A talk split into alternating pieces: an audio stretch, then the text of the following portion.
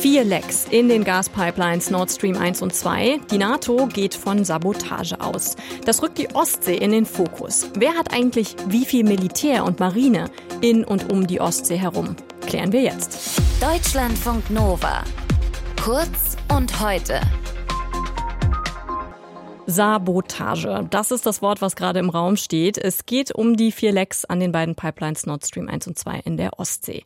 Die NATO geht mittlerweile davon aus, dass die durch gezielte Sabotage entstanden sind. Und das rückt auch die Ostsee, also die Ostsee als Ort wieder in den Fokus.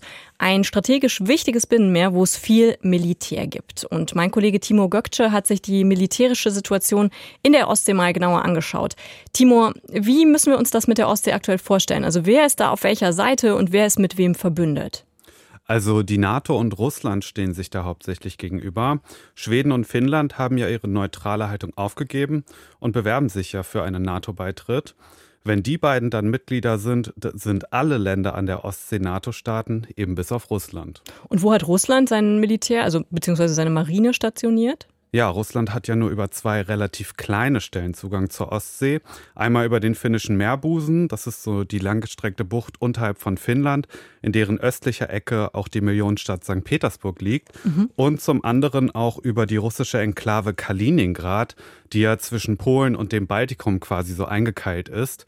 Und dort in Kaliningrad ist auch die baltische Militärflotte von Russland stationiert. Das ist ja eigentlich mitten in Europa. Wie ist denn diese Flotte so aufgestellt?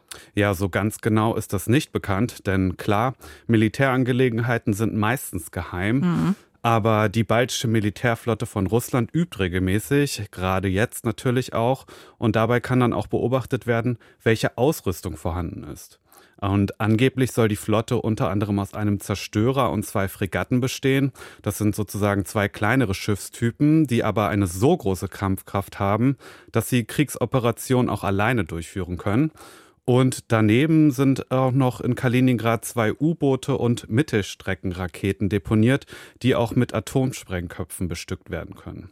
Ja, und anscheinend soll dort auch noch weiter aufgerüstet werden. Die NATO ist auf jeden Fall sehr besorgt. Und wie reagiert die NATO darauf? Ja, die NATO reagiert natürlich auf die Entwicklung in der Ostsee. Wie viele Schiffe und Truppen sie genau in die Ostsee versetzt, ist auch hier nicht bekannt. Was man beobachten konnte, Anfang August zum Beispiel haben die USA einen großen Kampfverband in die Ostsee geschickt, der da kreuzte, wohl der größte Verband seit dem Ende des Kalten Krieges.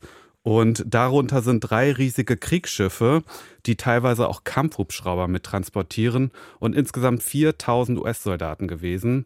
Und ja, der Besuch, wenn man das so nennen will, in der Ostsee soll natürlich eine Botschaft an Russland senden, aber auch den NATO-Staaten und deren Partnern signalisieren, hey, wir sind da und lassen euch nicht alleine. Und wenn wir mal weg von den USA gucken, die Ostsee-Anrainerstaaten, die werden ja sicherlich auch selbst vorsorgen, ne? also unabhängig von den USA, oder? Wie sieht es in diesen Ländern aus in puncto Verteidigung? Ja, das ist richtig. Die verlassen sich nicht allein auf die USA, sondern rüsten zum Teil schon seit Jahren auf. Besonders bemerkenswert finde ich, was Schweden auf der Inla Insel Gotland macht. Eigentlich ist die größte schwedische Insel ja eher als Ferienziel bekannt und 2005 wurden auch alle Soldaten von der Insel abgezogen. Aber seit 2018 gibt es hier wieder Militär. Ja, als einen Grund hat die schwedische Regierung damals die russische Annexion der Krim im Jahr 2014 genannt. Und deswegen befinden sich aktuell dort ein paar hundert Soldaten sowie leichte Waffensysteme. Mittelfristig sollen aber 4500 Soldaten auf Gotland stationiert werden. Und seit diesem Jahr wird nochmal verstärkt aufgerüstet. Ja, und warum Gotland? Gotland liegt halt strategisch sehr günstig in der Ostsee, so auf halber Strecke zwischen Südschweden und Lettland, also dem Baltikum. Mhm. Und deswegen wird sie auch von manchen Strategen als ja, sogenannten großen Flugzeugträger, der sich nicht versenken lässt, bezeichnet. Ist Deutschland denn auch so aktiv, was das Aufrüsten in der Ostsee angeht? Ja, die Bundesregierung hat ja ein Sondervermögen von 100 Milliarden Euro für die Bundeswehr beschlossen. Da soll auch Geld für die deutsche Marine mit dabei sein. Außerdem soll in Rostock ein NATO-Hauptquartier entstehen, das unter deutscher Führung dann die Marineoperationen der Ostsee plant und steuert. Dieses Quartier soll bis spätestens 2025 fertig sein. Okay, wir haben jetzt gehört, es gibt sehr viel Militär im Ostseeraum. Es gibt diese Lecks der Gaspipelines, wo man wahrscheinlich von Sabotage ausgehen kann. Gab es sonst schon irgendwelche Situationen, wo die beiden Seiten aneinander geraten sind? Also trotz der Aufrüstung scheint die Situation da bisher relativ ruhig zu sein. Also beide Seiten, die NATO plus Partner und Russland, haben Übungsmanöver in der Ostsee abgehalten, ja, um ein bisschen mit den Muskeln zu spielen. Aber wirklich aneinander geraten sind beide Parteien dort bisher noch nicht.